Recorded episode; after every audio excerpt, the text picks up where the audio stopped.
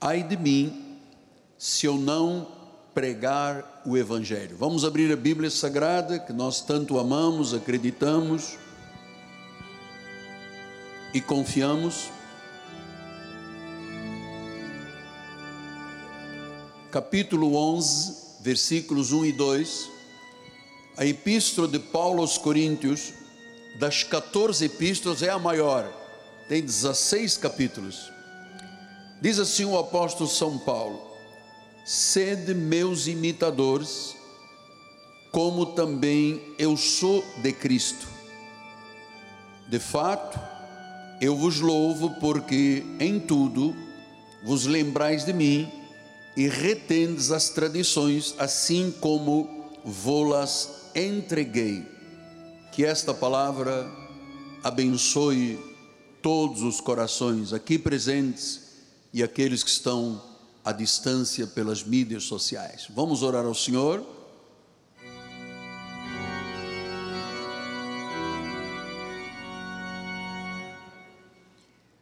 Senhor Jesus Cristo, este é o nome que está sobre todo nome o Verbo, o Logos, que se fez carne e habitou entre nós cheio de graça e de sabedoria. O Cristo que nos revelou a graça e a verdade.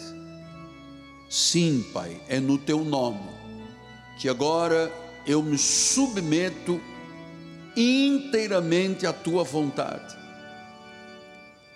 a minha dependência de Deus é total. Não seria capaz de pregar a palavra se não fosse por inspiração e determinação do Espírito Santo. Usa as minhas cordas vocais, a minha mente, o meu coração, para dar expressão a esta palavra viva, em nome de Jesus que não voltará vazia. A nossa oração em nome do Senhor Jesus Cristo. E a igreja diga comigo: Amém, Amém e Amém. Muito obrigado, meu bispo amado.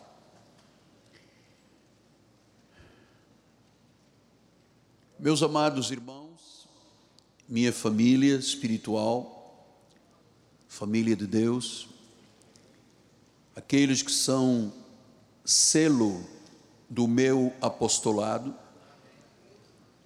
aqueles que são pedras que vivem desta construção, cuja pedra angular é Jesus, a pedra do sustento é Jesus, meus filhinhos em Cristo. Você já deve ter percebido que o seu apóstolo é um apaixonado pelo Evangelho da graça de Deus. Eu tenho uma devoção muito forte com a palavra da graça, exatamente como Paulo tinha e deixou por escrito esta recomendação. Ele disse: Sede meus imitadores, como eu sou de Cristo. Eu sou um imitador de Paulo, como ele foi de Jesus. Ele é o exemplo, depois de Jesus, o exemplo, aquela pessoa mais importante para o Evangelho, e eu sigo o seu exemplo. Eu sigo o exemplo dos iluminados reformadores não tenho nenhuma limitação ao lhe dizer isto. Diariamente eu estudo a vida de reformadores que foram um exemplo. Alguns, grande parte, já morreram, outros estão vivos, mas eu não preparo nenhuma mensagem sem uma pesquisa acurada, profunda, naquilo que os reformadores iluminados por Deus disseram. Então, isto nos faz entender textos, esta, esta imitação a pregação de Paulo, a pregação de Spurgeon, de Martinho Lutero, de João Calvino, de MacArthur, de Sproul, de Ravenhill, Wilkerson, são alguns nomes, John Raggi, alguns nomes que estão aí no meu coração, é, nos fazem entender textos que são fundamentais para o viver cristão. E nós temos que observá-los com cuidado e honestamente. Você sabe que o pregador que estuda, que cava, ele não pode fazer apenas uma análise acadêmica, apenas algo empírico, não pode. Nós temos que conhecer a verdade de Cristo. Afinal, nós somos cristãos. Nós temos que conhecer o Evangelho. Por isso nós somos evangélicos. Somos evangélicos cristãos e para conhecer o evangélico, o evangelho e Cristo, eu não posso fazer uma análise acadêmica, superficial, dez minutos, tchau e bênção. Nós temos que mergulhar nas profundezas do coração de Deus. Eu tenho que abrir o bom tesouro, os tesouros de Jesus, da palavra, para poder trazer à igreja a respeito do Cristo, da sua crucificação. Ele foi sepultado, ele ressuscitou, ele foi assunto aos céus, ele está sentado no trono. Essas são as verdades que a Bíblia chama de evangelho, de boas novas, de grande alegria. Saber que nós temos um Senhor, um Salvador vivo, que isso não é uma utopia, não são pensamentos do homem, ele é vivo, ele é Senhor, Amados, é verdade a obra que Ele fez na nossa vida, Ele nos tirou o fardo da culpa, Ele cancelou o poder do pecado, Ele nos deu vida eterna. Então, esta é a essência da doutrina sã que o apóstolo São Paulo revelou a um público especial chamado a Igreja Gentílica e que ele deixou registrado como sendo o evangelho da incircuncisão. Que tem um público, um povo, os de origem gentílica, predestinados em amor. Assim como Pedro recebeu a incumbência para um público especial, os judeus, que ele chamou do evangelho da circuncisão. Ele tirou o fardo de culpa. Toda pessoa que é honesta com Deus, que vive o evangelho profundamente, sabe que na vida que vivíamos no passado em pecados e delitos, fazendo a vontade do príncipe das potestades do ar, a primeiro sentimento que batia forte no nosso coração era o sentimento de culpa pelo pecado. Mas graças a Deus que o Evangelho chegou até a minha vida e a sua vida de forma pura, genuína, sem o que? Quando eu faço assim, sem fermento, sem fermento. Porque um pouco de fermento um pouco de lei misturada leveda, fermenta a massa toda. Então, Paulo, em 1 Coríntios 9, primeira carta de Paulo aos Coríntios, é a maior epístola da Bíblia, né, das 14 epístolas. E ele diz assim, em versículos 16 e 17: Se eu anuncio o Evangelho, eu não tenho de que me gloriar pois sobre mim pesa essa obrigação. Então, a obrigação do pregador é pregar o Evangelho de nosso Senhor Jesus Cristo em Sua graça, de forma genuína, pura, honesta e verdadeira. Ele diz: é uma obrigação. E ele depois usa essa expressão tão intrigante, né? Ai de mim, ai de mim, meu Deus, o que me aconteceria se eu não pregasse o Evangelho? Versículo número 17: Se o faço de livre vontade, eu tenho uma bênção, eu tenho um galardão de Deus. Mas se constrangido, é então responsabilidade do dispenseiro que me está confiada. Então ele está dizendo: em qualquer circunstância, a minha obrigação, aquilo que Deus colocou na minha vida, é pregar o evangelho da graça. Veja então, meu filhinho amado, amada filha na fé, que o apóstolo São Paulo era diferente dos outros apóstolos. Olha, por exemplo, ele não conviveu com Cristo durante o ministério de Cristo. Jesus, aos 12 anos, pregava entre os doutores da lei na sinagoga. Depois há um tempo interregno dos 12 aos 30 anos, que os historiadores chamam um tempo de obscuridade, porque não há nada que você diga, ele fez, não fez, não há nada. E aos 30 anos ele começa o santo ministério até aos 33 anos. Paulo não conviveu com ele naquela época. Ele não fez parte dos doze discípulos, dos doze apóstolos.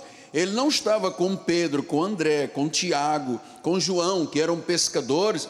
Ele não estava com Mateus, que era um cobrador de impostos. Ele não estava com Simão, que era um zelote, que havia sido excluído da religião. Não estava com eles. Paulo, em seu nome original, Saulo, Saulo de Tarso, era um rabino, muito respeitado, tinha uma boa formação, tinha uma cultura grande, era um fariseu, era um cidadão romano, era um doutor da lei, e olhe só, ele havia sido criado religiosamente aos pés daquele que era o top da lei, chamado Gamaliel. Dizem Atos 22, 3. Eu sou judeu, nasci em Tarso, na Cilícia, criei-me nesta cidade e aqui fui instruído aos pés de Gamaliel, segundo a exatidão da lei de nossos antepassados. Veja, ele aprendeu o top, o máximo, 100% com Gamaliel, exatidão da lei dos antepassados. Eu era zeloso para com Deus, assim como todos vós o sois no dia de hoje. Então, Paulo era totalmente diferente dos demais apóstolos Primeiro, porque ele não conviveu com Jesus e os outros apóstolos. Segundo lugar, porque ele aprendeu com Gamaliel. Gamaliel foi o rabino de maior influência em Jerusalém no século I. Dizem Atos 5,34, levantando-se no sinédrio um fariseu chamado Gamaliel, mestre da lei, acatado por todo o povo, mandou retirar os homens por um pouco. Veja, ele participava do sinédrio, ele era um religioso de uma seita chamada os fariseus, e ele era acatado por todo o povo. Então, ele era a pessoa que influenciava o sinédrio. Pastor, o que é o sinédrio? O sinédrio era um conselho de 71 sacerdotes e doutores. Era um tribunal religioso do judaísmo. E ele era influenciado pelo poder político corrupto da época. Então, este sinédrio tinha como influência máxima religiosa, entre os 71 sacerdotes e doutores, a pessoa de Gamaliel. Então, Paulo Agora, não mais Saulo de Tarso, mas Paulo. Paulo significa o menor. Agora, Paulo, treinado aos pés de Gamaliel, ele era um perfeito fariseu, doutor da lei. era um perseguidor da igreja, consentiu na morte de Estevão, prendia pessoas, maltratava pessoas, estava cego espiritual. Mas note uma coisa: ele era um predestinado e ele não sabia. Até que um dia,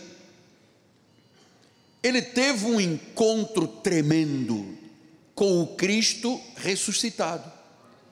Ele ia a caminho de Damasco, ele era radicalmente oposto a Cristo, hostil à fé dos seguidores de Jesus. Ele ia caminho de Damasco com a sua entorragem.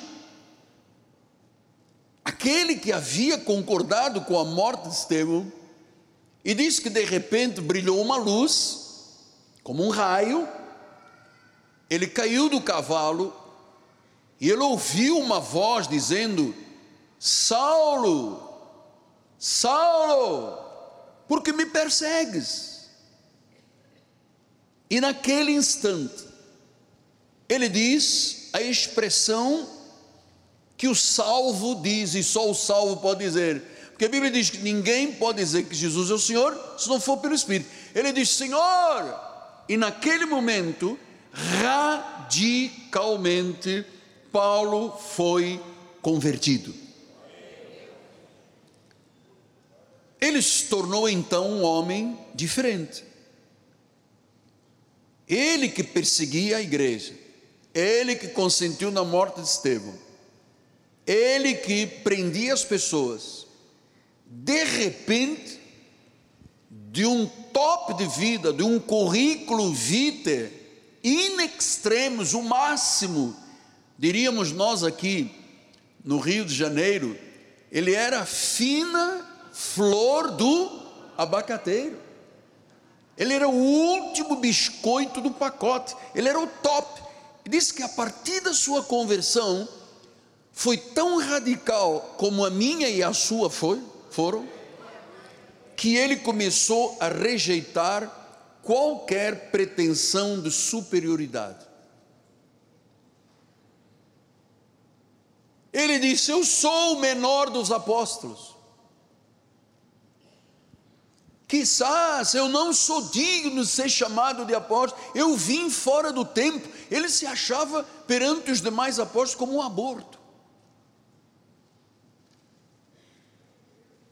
E ele começou a pregar instantaneamente. Depois que ele foi levado à rua direita, à casa de Ananias, recuperou as vistas, três dias depois, ele imediatamente começou a pregar. E ele, amados, abominava a ideia de que a sabedoria humana poderia acrescentar algo ao Evangelho. Ele abominava isso. Diz em 1 Coríntios 2, 1 a 5: Eu, irmãos, quando fui ter convosco, anunciando-vos o testemunho de Deus, eu não o fiz com ostentação de linguagem ou de sabedoria, porque eu decidi nada saber entre vós, senão a Jesus Cristo, e olha, não Jesus Cristo nos dias da sua carne, ao crucificado. Foi em fraqueza, foi em temor, foi em grande temor que eu estive entre vocês. A minha palavra e a minha pregação não consistiram em linguagem persuasiva de sabedoria, mas em demonstração do Espírito Santo e poder, para que a vossa fé não se apoiasse em sabedoria humana e sim no poder de Deus. Então, Paulo abominava, rejeitava a ideia de que qualquer coisa humana poderia fazer parte do Evangelho. Ele disse: Não, eu não fui assim ter convosco. Eu não quero que a vossa fé seja apoiada em Paulo, em questões humanas, em sabedoria humana. Eu quero que a vossa fé seja estabelecida no poder de Deus. Você sabe que, como eu sou um imitador de Paulo, e você também,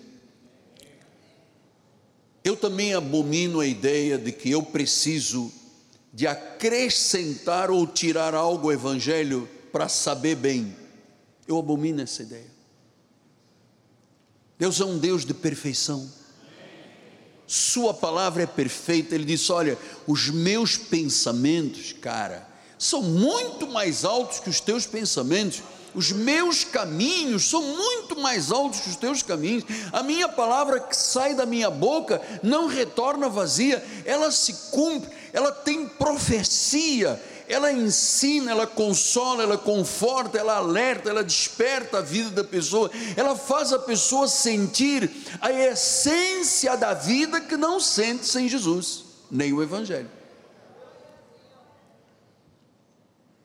Diz: não temos que acrescentar nada à Bíblia. Filipenses 3, 5, 6 e a 10, ele diz: Eu fui circuncidado ao oitavo dia, eu era da linhagem de Israel, da tribo de Benjamim, eu era hebreu dos hebreus, quanto à lei eu era um fariseu. Ele está aqui descrevendo o seu currículo vitae. Fui circuncidado ao oitavo dia, como Jesus, na linhagem de Israel, da tribo de Benjamim, hebreu de hebreus, quanto à lei um fariseu. Quanto ao zelo, eu era um perseguidor da igreja. Quanto à justiça que há na lei, as coisas da lei, as coisas de Moisés, eu era irrepreensível. Versículo 7. Mas o que para mim era lucro. Ele diz: Eu tenho um currículo invejável. Ninguém se aproxima de mim. Ele diz: O que para mim era lucro, esse currículo que eu acabei de escrever, isto considerei perda por causa de Cristo. Sim, deveras considero, considero tudo como perda, por causa, amada, essa expressão é linda, ouça, por causa da sublimidade do conhecimento de Cristo Jesus, meu Senhor. Então, como é que se chega a um conhecimento sublime? Se a igreja fica passando óleo, sal, sacudimentos, vendas de objetos. Como é que é possível uma pessoa ter essa intimidade com Deus de uma, um sublime conhecimento? Isso tem que se estudar, isso tem que se ensinar, isso tem que se pregar, isso tem que se falar, porque se não houver quem prega, o povo não ouvirá a verdade. Ele diz: por amor do, do, qual, por amor de Jesus, eu perdi todas as coisas. Ah, e tudo aquilo que eu era, que eu representava lá no meio do sinédrio, dos doutores, dos mestres, daqueles que eram juízes do Supremo Tribunal Judaico, ele diz: Isso para mim é refúgio, é lixo. O que eu quero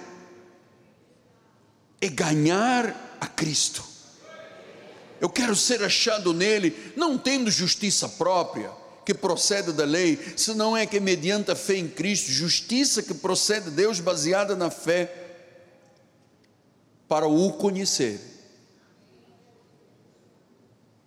É por isso que eu não subiria, os seus bispos jamais subiríamos a este altar sem um sermão expositivo, porque você não conhece Jesus. Se eu ficar aqui aos berros, aos gritos e dizendo que vi que acontecia, isso não resolve, amado.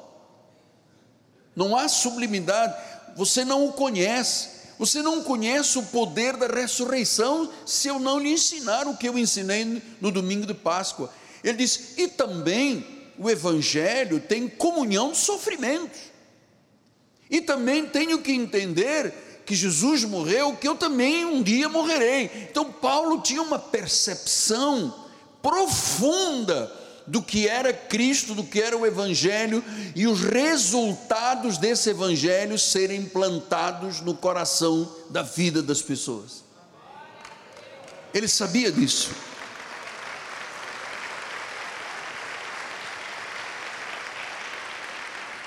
Ele disse: a coisa mais sublime para mim não era um currículo de doutorados, era conhecer Jesus.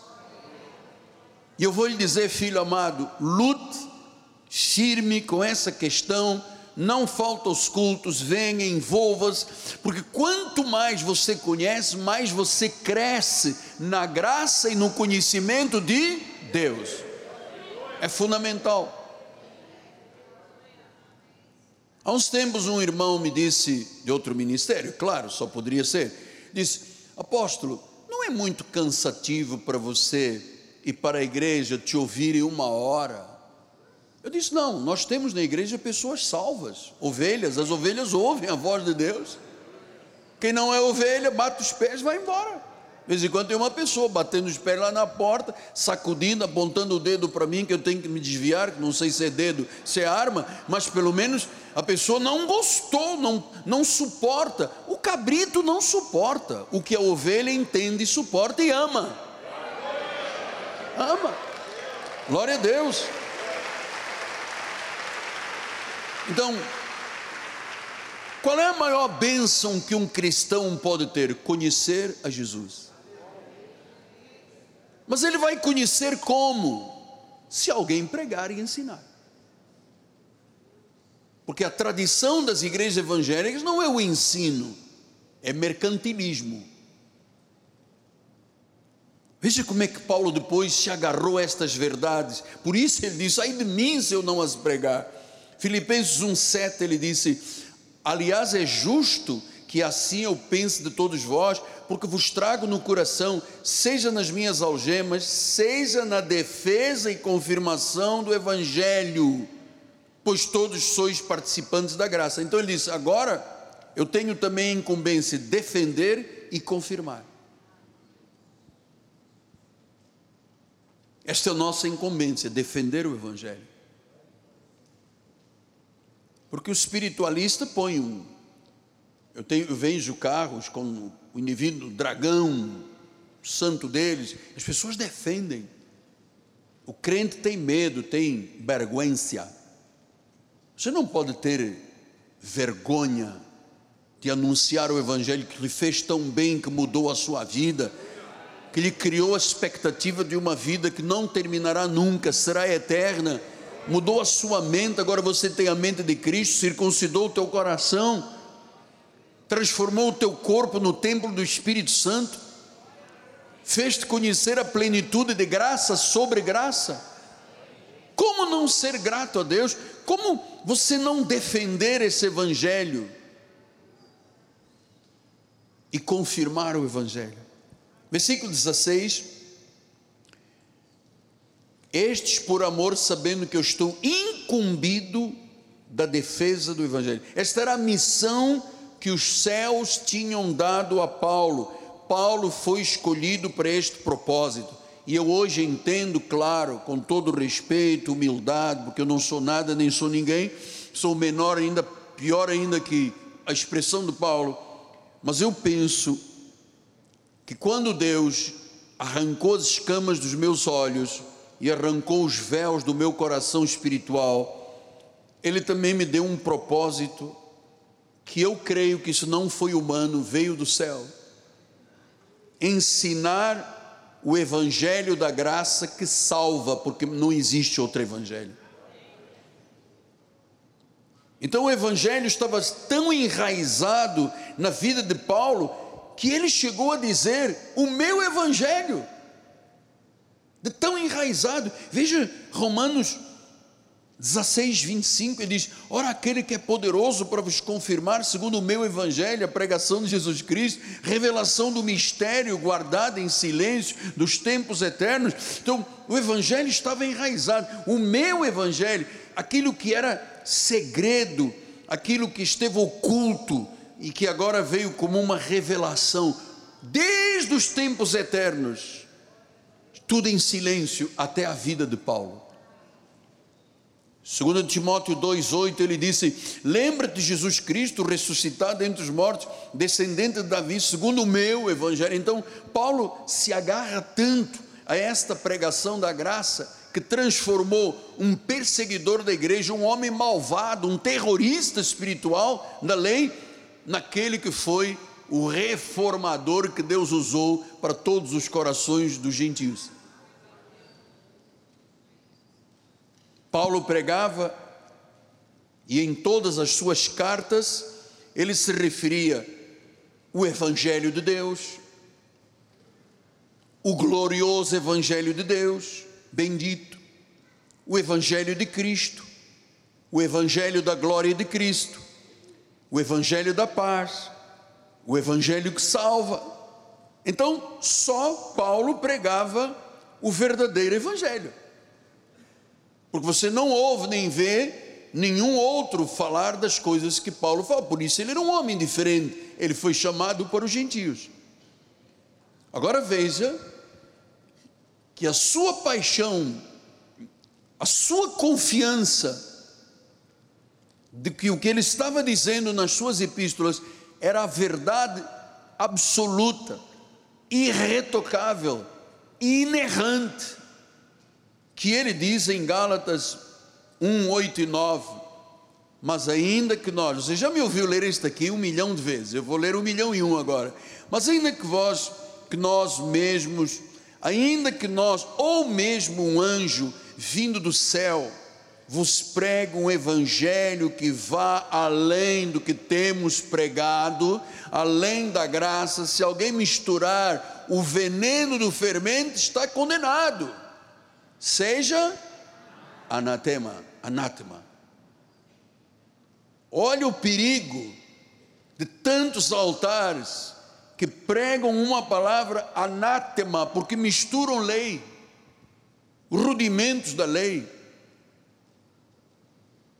os batismos, os sacrifícios, os jejuns, os ritos, as cerimônias, isso é maldição. Depois ele repete e diz, versículo 9: Assim como já dissemos, e agora repito: se alguém vos prega o evangelho que vá além daquele que recebeste, está condenado, é anátema.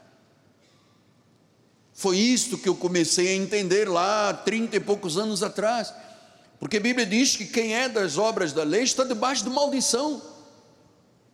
Quando eu comecei, o Senhor foi tirando as escamas dos meus olhos. Disse, mas o que, que você está pregando, Miguel? Sim, mas eu aprendi no seminário, eu aprendi com os outros líderes. Não, não, você está pregando o evangelho anátema. Você tem ideia? O evangelho no Brasil tem quase 175, 180 anos os primeiros reformadores que chegaram ao Brasil,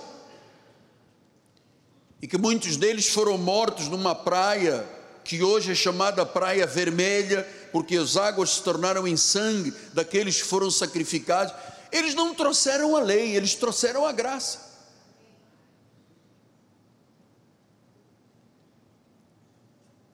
Mas a graça foi poluída. E eu me recordo quando eu comecei a falar sobre predestinação, eleição, soberania, falso livre-arbítrio, gente, o mundo caiu em cima de mim como se eu fosse um anátema, como se eu estivesse dizendo coisas que não estavam na Bíblia, quando o sistema diz coisas que não estão na Bíblia. Foi dramático, Leonel. Cuidado com esse homem.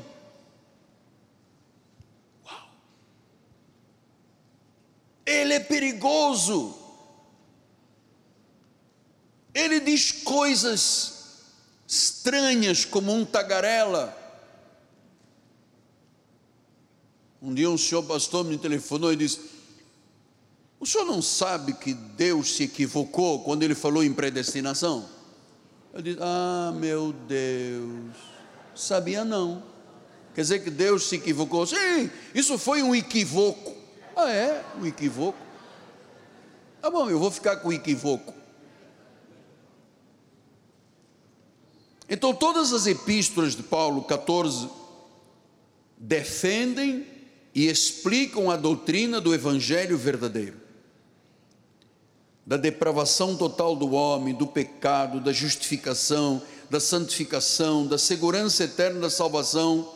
Isso tudo você encontra nas epístolas essa defesa da segurança da salvação em Romanos. Em Coríntios, Paulo defende o evangelho das perversões que estavam disfarçadas de sabedoria dos falsos mestres, das heresias que subvertiam o evangelho verdadeiro. Paulo defendia a autoridade e a pureza do evangelho.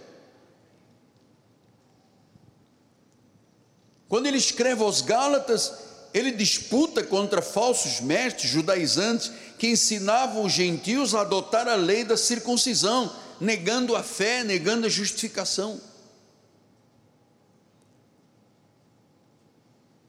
Em Efésios, ele mostrou a salvação, uma obra total de Deus, sem méritos humanos, graça, ele diz: pela graça sois salvos mediante a fé. Isso não vem de vós, é um dom de Deus, não é por obras para que ninguém se glorie.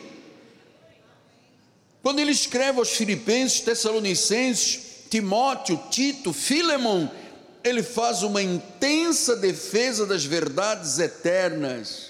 Ele disse: guarda o que te foi confiado, ensina, exorta, repreende. E finalmente ele chega em Hebreus e ele disse: a salvação vem de Cristo, somente Cristo, nada mais.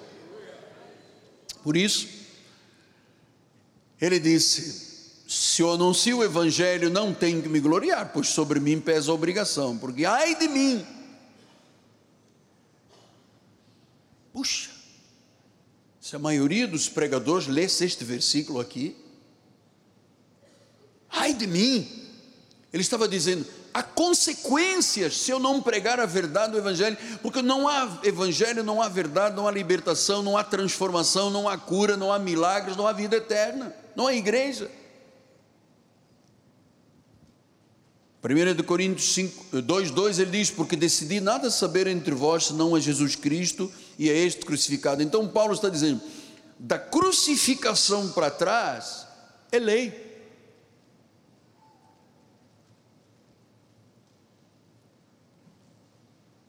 A lei foi pregada a última vez através de João, João Batista, o último profeta do Antigo Testamento, e começa ele diz: Eis o Cordeiro de Deus que tira o pecado do mundo. E a minha pergunta é: tirou ou não tirou o pecado? Tirou. Mas as igrejas dizem que não. Não tirou. Tirou! Não, não, não tirou. Só tira se você mergulhar na lagoa da barra ou num batistério. Ele diz que tirou.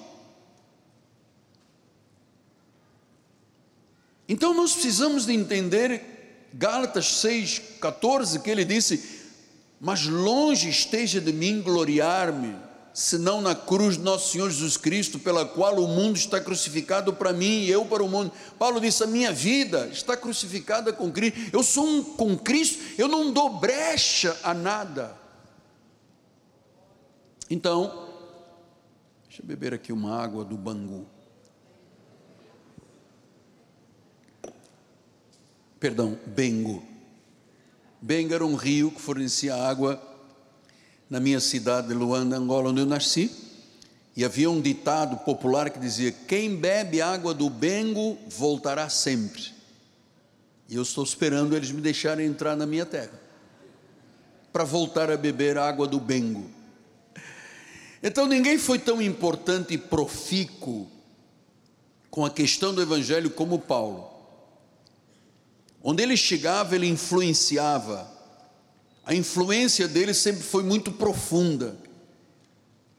Ele influenciou Israel, a Ásia Menor, a Grécia, Malta, Sicília. Ele foi o grande defensor do Evangelho.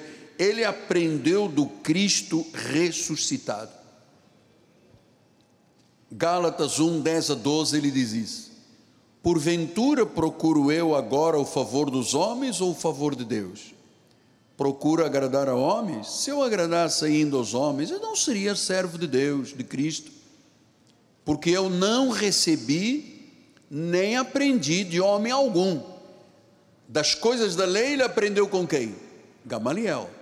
Ele disse: agora não, a graça de Deus eu não aprendi de homem algum, mas eu recebi uma revelação de Jesus Cristo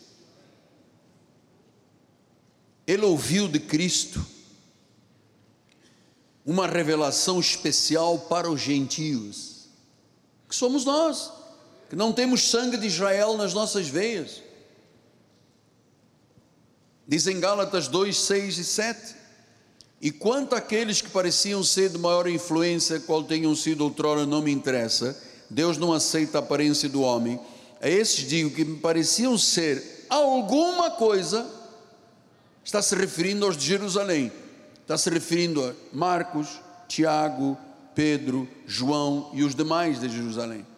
Diz: Estes que me pareciam ser alguma coisa, nada me acrescentaram. Versículo 7. Antes, pelo contrário, Você sabe o que é você ir numa igreja e nada te acrescentarem? Não provocarem mudanças de vida, porque o Evangelho tem que gerar uma transformação de vida. Eu não posso dizer assim, olha, eu quando cheguei à igreja fumava cinco carteiras de cigarro, graças a Deus por Jesus, eu recebi uma oração na igreja, agora só fumo uma por dia. Você não, não foi transformado em nada. Pastor, eu, sou, eu gosto muito às sextas-feiras e sábados, eu, eu asso uma carninha em casa. O senhor não sabe, eu levava um engradado de cerveja. Agora eu bebo assim, uma garrafa de um litro e meio, às vezes duas, mas não passa duas, três. Então você não é salvo. Ainda é dominado por um vício, por um pecado. O pecado jaz à tua porta. Cabe a você dominá-lo e não você ser dominado pelo pecado. Quando viram o evangelho da circuncisão, antes pelo contrário, quando viram que o evangelho da incircuncisão, quem é que viu? Aqueles que não lhe acrescentaram nada. Quando viram que o evangelho de incircuncisão me fora confiado, como a Pedro o da circuncisão, você vê, os públicos são diferentes. Incircuncisão, Paulo para os gentios. Circuncisão, Pedro para os judeus. Veja que a vida de Paulo, eu estou passando isso porque isto é um pouco a nossa vida também. Em 2 Timóteo 4, 6 a 8, ele diz: Quanto a mim, eu estou sendo já oferecido por libação. Ele tem a convicção de que estava chegando ao fim da vida, ao fim do ministério. O tempo da minha partida é chegado. Dizem os cientistas que a pessoa tem algum tipo de entendimento e de luz quando se aproxima a morte. Os cientistas dizem isso. A pessoa lá dentro sabe. E quando a mim eu já estou sendo oferecido por libação, chegou o tempo da minha partida. Então Paulo diz: o que eu trabalhei aí desses anos todos, agora a minha libação está chegando, a minha partida, o meu descanso eterno. Versículo número 7: Mas eu combati um bom combate. Tem como você ser crente sem combate? Se for fiel, não tem, tem combate. Ele disse: Eu completei a carreira, eu não me desviei. Eu gosto muito quando alguém está na igreja e depois vem me contar: Ah, apóstolo, houve uma época que eu me desviei, mas agora estou voltando e agora daqui só para o céu. É, é, isso aqui é forte, porque a pessoa vem, nenhuma ovelha se pode perder. Mas eu gosto muito quando a pessoa diz assim: minha mãe passou aqui com o Senhor 40 anos e descansou no Senhor, sendo fiel a Deus. Isso é que é forte. Nós temos um irmão aqui, muito meu amigo, que se desviou umas dez vezes da igreja. Admirável que voltou e aqui é o lugar dele, não podia estar em outro lugar. Mas desviado dez vezes. Por que desviado dez vezes? A vida espiritual é uma. Eu coloquei a mão no arato e eu não posso olhar para trás. Está determinado, foi predestinado para a salvação.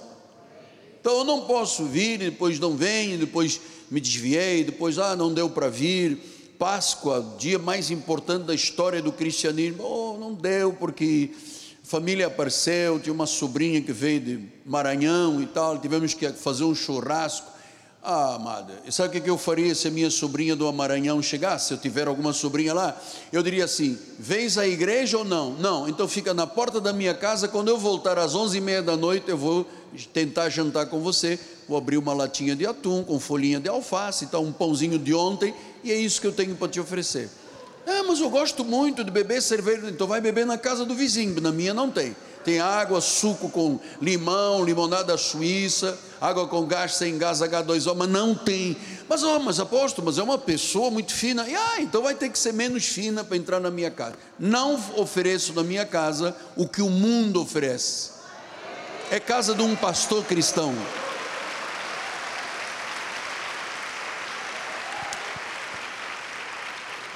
Ah, é por isso que o senhor não engorda. Mais ou menos, amado. Claro que eu pago um preço para isso, mas. Então, Paulo disse: Eu combati um bom combate. E eu vou lhe dizer: Este é o meu combate também. Pastor, e qual é o combate que nós temos agora? Nós também somos defensores do Evangelho, nós também lutamos pelo Evangelho como Paulo. Qual é o nosso combate? Amado, o principal combate é contra a tentativa de modificar o Evangelho. O senhor entendeu? A tentativa. Os senhores não sabem quantos líderes já foram luz. Não era luz de 110, não 380 volts no Brasil, grandes pessoas, cantores que moveram o mundo, que agora são uma ruína para o Evangelho, que querem alterar o Evangelho, uma ruína, acusando Deus de racista. Por que, que Deus é racista? Porque Ele diz que nós éramos como escarlate e agora somos brancos como a, a lã é racista, está falando em branco como lã. Então você vê quanta loucura. A minha luta é contra essa tentativa de modificar o Evangelho. Segundo lugar, a tentativa de desvalorizar o Evangelho. De alterar, de substituir. Você vai em lugares, amado, não tem mensagem. É uma hora e meia de dança, dança profunda, não é dança qualquer, não. Dança de, vou te contar. Nem escola de samba tem esse fulgor todo. Dança, dança, dança, dança, dança, dança, dança, dança, roda, roda, roda, peão para cá, peão para lá, bota água na cabeça, faz um monte de coisas. E a pessoa no fim sai pensando que aquilo tem alguma coisa a ver com Deus. Dá o seu dízimo, a sua oferta, para esse mercantilismo. Então nós temos que combater essa tentativa de modificar, de desvalorizar, de alterar, de substituir. O Evangelho não pode ser suavizado. Nós não podemos suavizar a mensagem. Dizendo, olha, é melhor não dizer isto, porque aquela irmã pode não gostar. Bem, eu agrado a Deus ou aos homens? Agrada a Deus. Eu já lhe disse isso aqui muitas vezes. No passado, quando o evangelho era pregado sem ser suavizado, como eu prego aqui, as pessoas mudavam de vida seguirem o evangelho. Hoje, se a pessoa não gosta do que é forte, ela muda de igreja. Ah, encontrei uma igreja mais próxima é só virar ali, já estou na igreja. E lá o que, que se prega? Não prega nada, não, é bagunça, é demônio. Mas, ah, pastor, mas sabe como é que é? Esse evangelho muito radical que o senhor prega, amado, se eu não te pregar com esta forma, é como dar aspirina a uma pessoa que está com câncer. Por que, que há infusão de químio? Porque tem que ser uma bomba contra outra bomba. O evangelho não pode ser suavizado. A doutrina é sã, já é sã, já é suave, é a base do evangelho. Então, o evangelho hoje fica fora das mensagens modernas. 95% dos ministérios pregam de quê? Sucesso na vida e prosperidade. Não é nada. Denigrem a autoridade da Bíblia se desligam do sacrifício de Cristo. E eu vou lhe dizer, filhinho, é difícil de acreditar no que se tornaram a maioria das igrejas. Vivem um fogo estranho nos altares. Por isso a nossa luta em preservar o altar da igreja. Os pastores e os bispos que pregam no altar, mas já foram provados e aprovados, já passaram pelo fogo anos e anos e anos, até chegarem aqui em cima. Chega gente nova e pergunta: quando é que eu vou pregar? Chegou agora, já bota os pés na janela, já é o senhor. Amado, eu tenho um. Eu gosto muito de um senhor que trabalha é, na portaria do meu condomínio que é de uma igreja amiga nossa, não adianta dizer mas é uma liderança que são meus conhecidos, meus amigos. E ele, no outro dia, eu estava vindo a pé, ele me parou e falou assim: Quando é que eu posso ir pregar na tua igreja? Eu disse: Falou comigo? Por quê? Eu falei: O senhor não vai pregar na minha igreja o senhor não conhece a graça de Deus. Não, mas eu sou um pregador de escatologia, pior. Não, mas eu só prego Apocalipse. Ih, meu filho. Vai para a nossa igreja para intimidar o povo, para ameaçar que vai perder a salvação, que o anjo apaga. Ele, não, não, eu, eu, eu vou. O senhor, o senhor me chama. Eu disse, sine dia. Está adiado para qualquer dia. Porque eu sei, amado, que o diabo luta contra este altar. Vocês estão há tantos anos conosco, vocês sabem. Bispa, a senhora sabe o que é a luta do mundo contra este altar.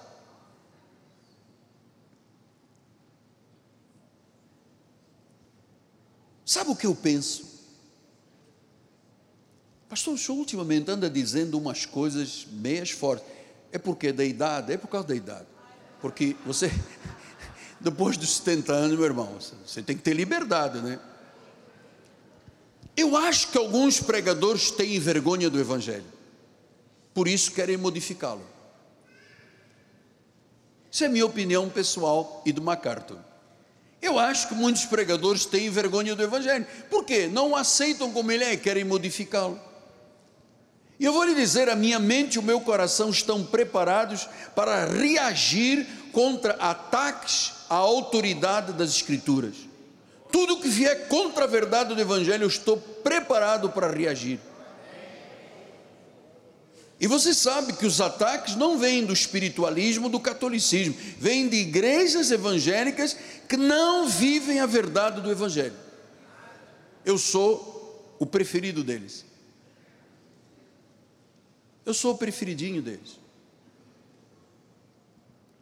Uma senhora que foi da nossa igreja há muitos anos, hoje está incapacitada, não tem mais mobilidade, está em casa. Foi a uma igreja e o pastor pregou acho que 25 ou 30 minutos, pregou 27 minutos sobre mim. Porque o Miguel Anjo, porque o português, porque o português, porque a predestinação é do diabo, espiritismo. E a nossa irmã, que dominava toda a graça de Deus, estava sentada, diz ficou rubra. Eu vim aqui para ser abençoado e o homem só fala do outro pastor que não está aqui. Então, foi, foi, foi, pisou, pisou, pisou, e no fim disse: Amados, quarta-feira tem culto outra vez, graças a paz, tal. Não, graças a paz ele não diz, paz, o senhor estava embora. Acho que essa senhora se levantou e disse: Posso falar com o senhor? Ele falou: Sim. Olha, eu descobri hoje que o senhor é um mentiroso.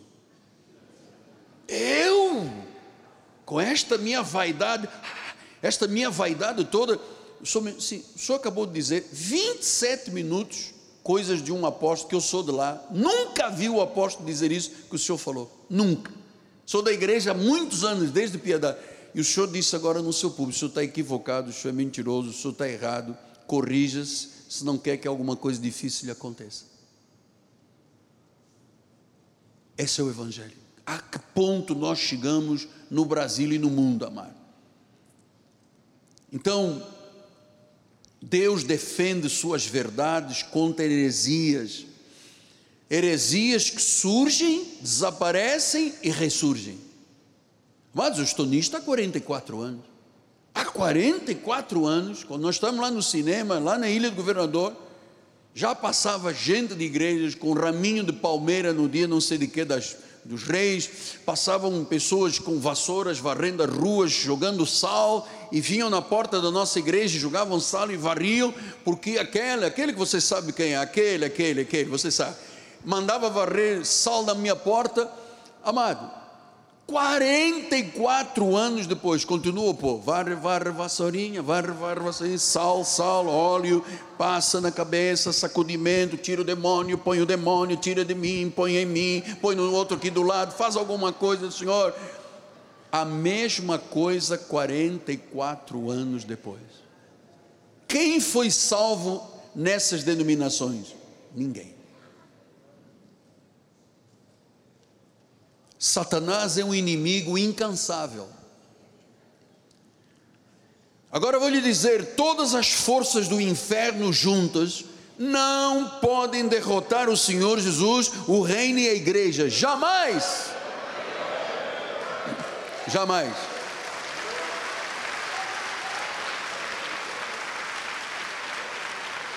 Então, amado filho, defender a verdade é triunfar, mesmo que pareça que o mundo inteiro está contra Paulo, contra a graça, contra nós, porque Satanás é um inimigo derrotado, Cristo ressuscitou, amado. E eu vou lhe dizer: a verdade nunca será eh, derrotada, porque a verdade é libertadora. Jesus disse isso: conhecereis a verdade e a verdade vos libertará. A verdade nunca será derrotada. Então nós aqui levamos a palavra de Deus a sério, nós protegemos o Evangelho, nós amamos a sã doutrina, nós somos parte da última reforma protestante. Então eu tenho que lhe mostrar estas verdades. Eu sei que você ama a verdade, quer a verdade e não quer ser enganado. Hoje existem aberrações surreais nas igrejas ideias erradas, falsas doutrinas que são defendidas pelos pregadores sem nenhum cuidado e sem temor de Deus, porque eles têm vergonha do Evangelho. Eu quero que a cada culto o seu coração seja incendiado com a verdade do Cristo ressuscitado. Paulo disse em 2 Coríntios 5,16: Assim que nós daqui por diante ninguém conhecemos segundo a carne, se antes conhecemos a Cristo segundo a carne, já agora não o conhecemos. Então eu não posso viver de Mateus, Marcos, Lucas e João e do Antigo Testamento. Eu não posso viver do Cristo dos dias da sua carne. Ele disse: a única coisa que me interessa é o Cristo e o crucificado. Dali para trás é a lei. Sim, mas o Senhor prega sobre várias coisas do antigo pacto. Sim, porque em toda a Bíblia é graciosa. Em todos os livros você encontra a figura de Cristo, encontra pérolas preciosas, encontra revelações. Toda a Bíblia é cheia disso. Agora eu não posso focar a nossa igreja na lei, no antigo pacto, porque estaremos contra a graça de Deus. Ninguém conhecemos, e se a Cristo conhecemos, já não o conhecemos mais. Então, eu quero incendiar o teu coração com boas novas. Filipenses 3:1 ele diz: "Quanto ao mais, irmãos, alegrai-vos do Senhor, a mim não me desgosta, e é segurança para vós outros que eu vos escreva as mesmas coisas". Então você me ouve falar algo repetidamente aqui da graça de Deus. Isso não me desgosta, é segurança para quando vier alguém que diga, eu vou fazer mapa astral, o que, que você vai dizer a uma pessoa que diz, vou fazer mapa astral? Ou então, eu tenho um ídolo em casa que é cultura. O que, que você vai dizer se você não conhecer o Evangelho? Então, para mim, a graça de Deus é profundamente fascinante, é contagiante, é verdadeira. 1 Timóteo 1, 15 a 17, ele diz: Fiel é a palavra digna de toda aceitação, que Cristo Jesus veio ao mundo para salvar os pecadores, dos quais eu sou o principal. Mas por esta mesma razão me foi concedida misericórdia, para que em mim o principal evidenciasse Jesus Cristo, a sua completa longanimidade, servisse eu de modelo a quantos hão de crer nele para a vida eterna. Então Paulo disse: Eu sou um modelo. Eu sou imitador. Versículo adiante. Assim, ao Rei eterno, imortal, invisível, Deus único, honra, glória pelos séculos dos séculos. E a igreja diga amém. Então, essa é a nossa igreja que defende arduamente o Evangelho, amado. E eu vou lhe dizer uma coisa: eu não preciso de gritar. De vez em quando eu tenho aqui uma altura de timbre, mas só para despertar alguns que dormem. Porque você sabe, deixa agora usar estes minutos finais Eh, eu, no passado, quando eu era evangelista, eu gritava muito. Os irmãos que me conhecem sabem. O meu aleluia aqui no altar, ah, parecia que explodir a minha cabeça. Eu gritava, gritava, gritava. E eu percebi, por orientação de um fonoaudiólogo que me ajudou muito, que o efeito do grito assusta. Olha o que eu lhe vou dizer. Até no comportamento infantil. Você sabe por que, que muitas crianças gritam? Porque a mãe ou o pai gritam com as crianças. Quando você vira uma criança, ah! Em casa, certamente ele ouve gritos da mãe e do pai. E eu vou lhe dizer: se você tem uma criança, não grite com ela, porque a criança que cresce debaixo do grito e da ameaça não desenvolve uma vida cognitiva perfeita. Ela não tem paz. Ela não desenvolve emoções saudáveis chega à vida adulta e esse é o seu comportamento.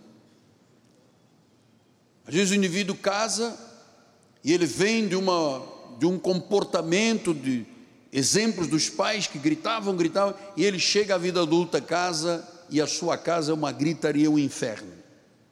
Às vezes a mulher, às vezes o homem, às vezes os dois. Criança não pode ser educada no grito porque ela não tem paz, ela não desenvolve emoções saudáveis. Ela chega adulta descontrolada. O próprio Deus, quando quis falar a Elias, ele disse: não é no trovão, não é no barulho, não é no fogo, é num cicio suave. Deus é um Deus de paz. Ele fala ao coração, e o tempo que eu desgastei as minhas cordas vocais, que eu gritava tanto, professor Noélio, que veio me ajudar, que descansou no Senhor, ele disse: Miguel, as pessoas se assustam com o teu grito. Você prega uma coisa que você deveria de falar em três minutos, você fala em 30 segundos. Ninguém te entende. Especialmente a pessoa mais idosa não consegue. Então desliga a tomada, fica mais tranquilo, dê tempos, fale, espere o povo entender e continue.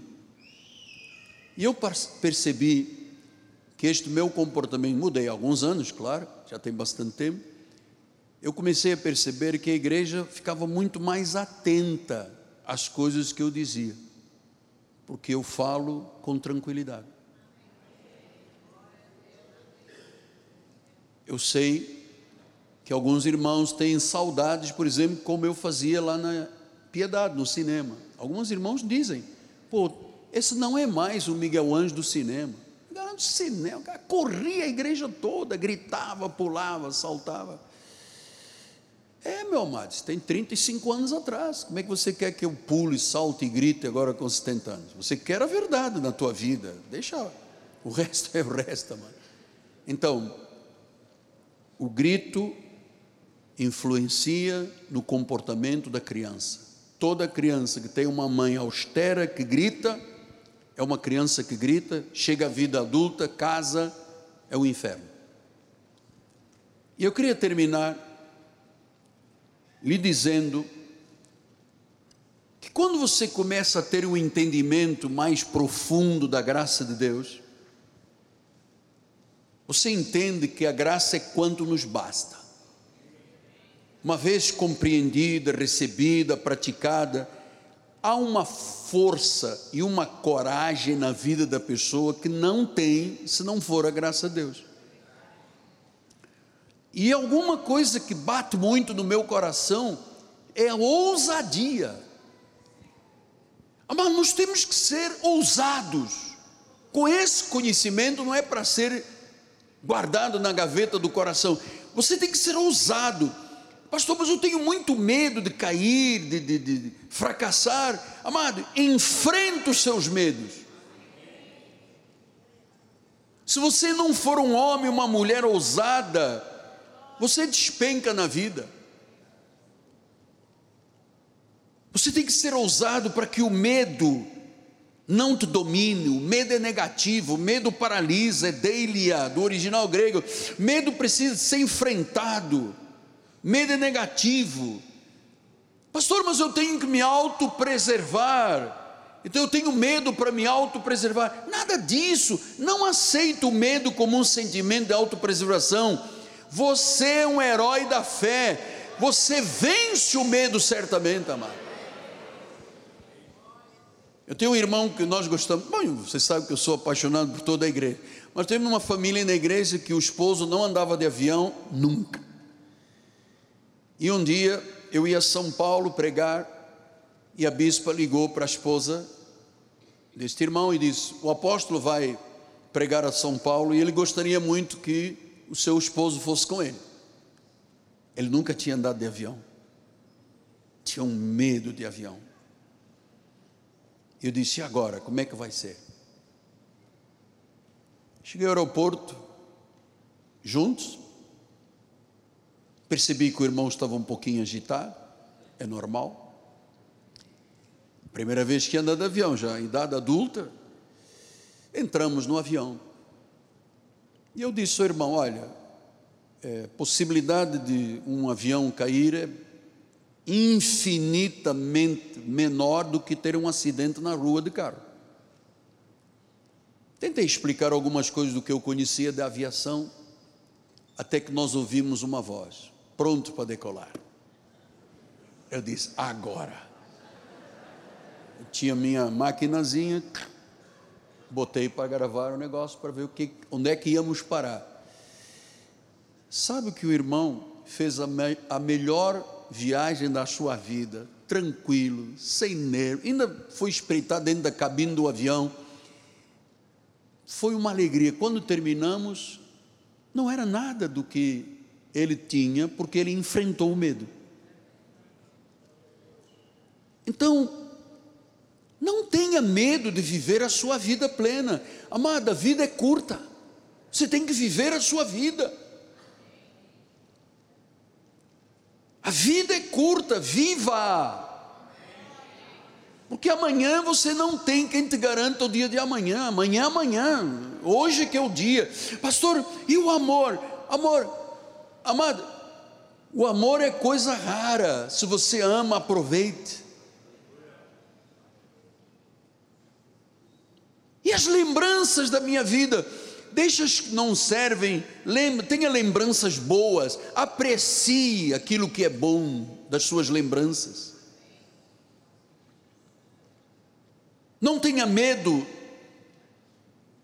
da vida, de viver a vida de enfrentar medos.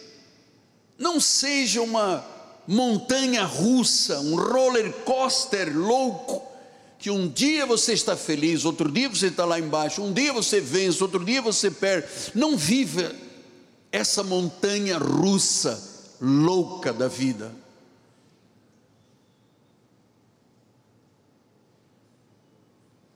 O medo paralisa para que não haja evolução da vida. Paulo disse a Timóteo: Deus não nos deu o espírito de covardia, Ele nos deu o espírito de poder, de amor e de moderação. Então, tenha coragem, resista ao medo, enfrenta o medo, seja ousado, erga a sua cabeça.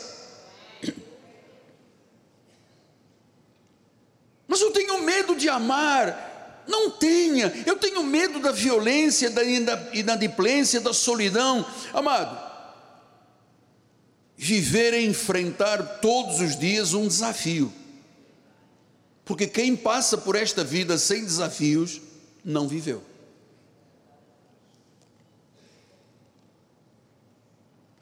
Eu sei que o Evangelho proporciona uma grande metamorfose, uma grande mudança, transformação de vida. E uma das coisas que Deus nos ensina, Ele diz: você é mais que vencedor, você pode todas as coisas, é ser ousado, enfrentar os medos, não ter medo de amar, não ter medo de viver, não ter medo de ter lembranças boas, apagar o que não serve. Isso é uma metamorfose. É como a borboleta. O bicho vai colocar para mim a borboleta, para ser borboleta, primeiro ela é um ovinho, depois ela se transforma numa larva, numa lagarta, depois passa por este momento da pupa, da crisálida, finalmente ela sai daquele ninhozinho, começa a voar até que se torna uma borboleta linda, um butterfly.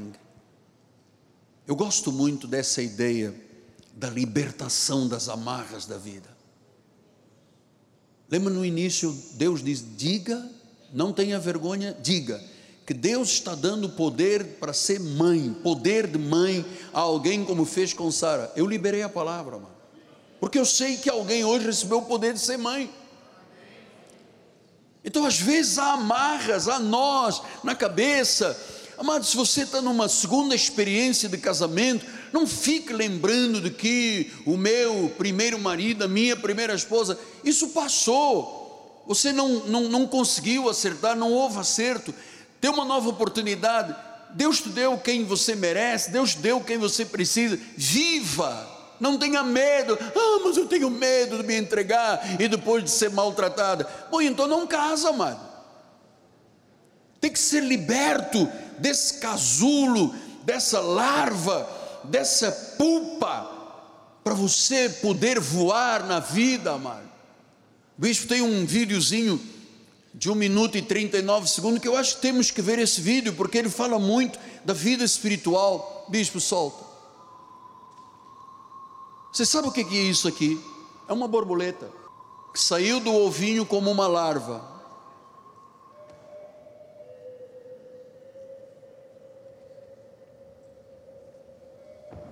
começa a metamorfose.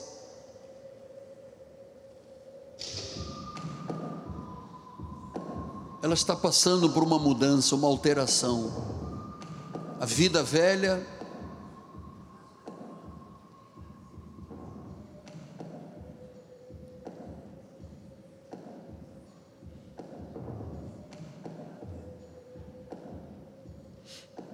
Agora vai a pupa.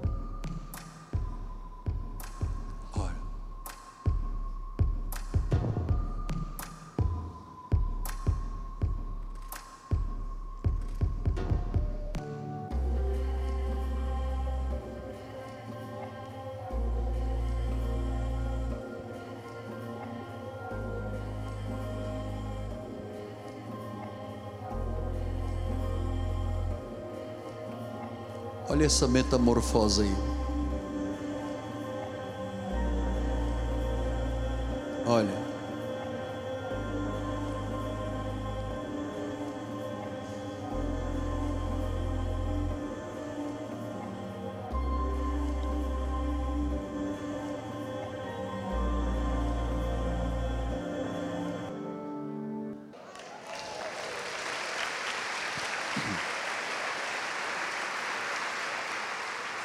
Que nesta manhã toda a amarra, todo o casulo, tudo que te prendeu, a pulpa, a crisálida, seja arrancado da tua vida, para você poder decolar, para você avançar sem medo, com ousadia, com determinação, porque a vida passa e daqui a pouco passou, e você vai dizer, como Paulo: Estou pronto para a libação, e você vai dizer: Eu nunca vivi.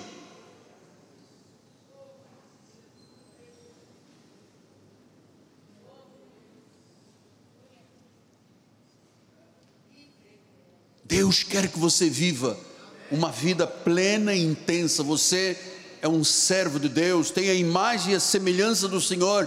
Você não nasceu para ser uma larva pequenininha lá, você nasceu para ser essa borboleta que saiu da prisão, que levantou as suas asas e que voou.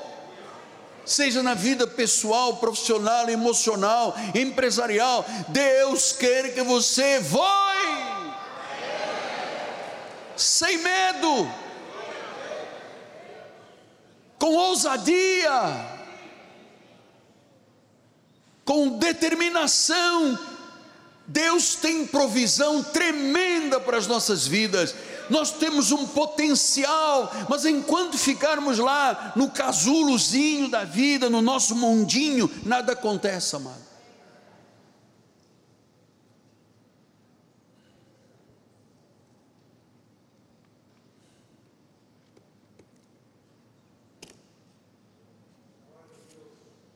Senhor Jesus Cristo.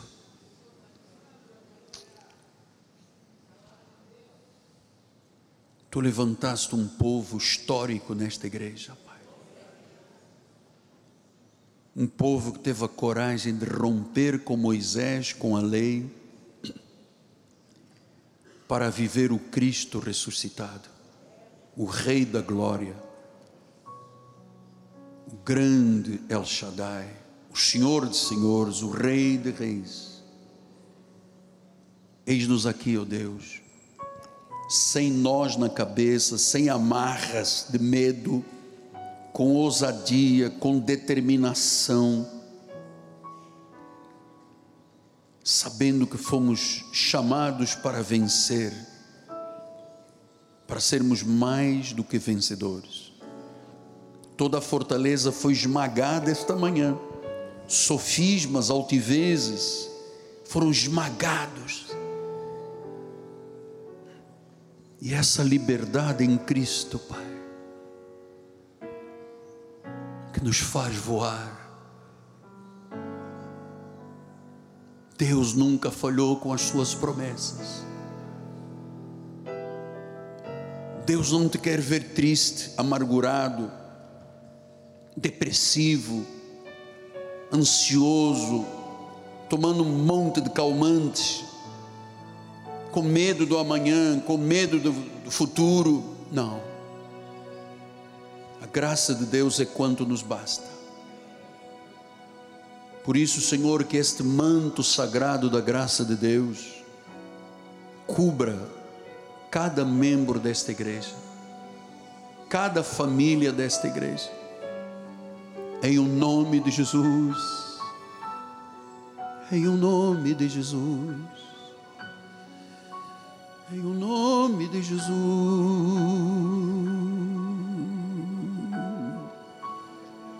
Senhor, opera agora, Deus.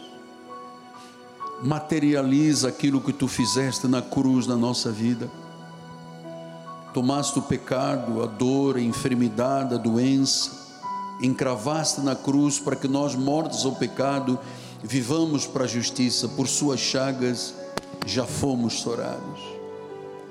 Deus te deu o poder de seres mãe como Sara. Deus te deu o poder de venceres o medo, de viver a vida na plenitude, de amar e aproveitar, de guardar lembranças boas e apreciá-las Sim, Deus, com cabeça erguida, Deus, viveremos a plenitude da bênção de Cristo, Pai. Em nome de Jesus, e a igreja do Senhor diga: Amém, Amém e Amém.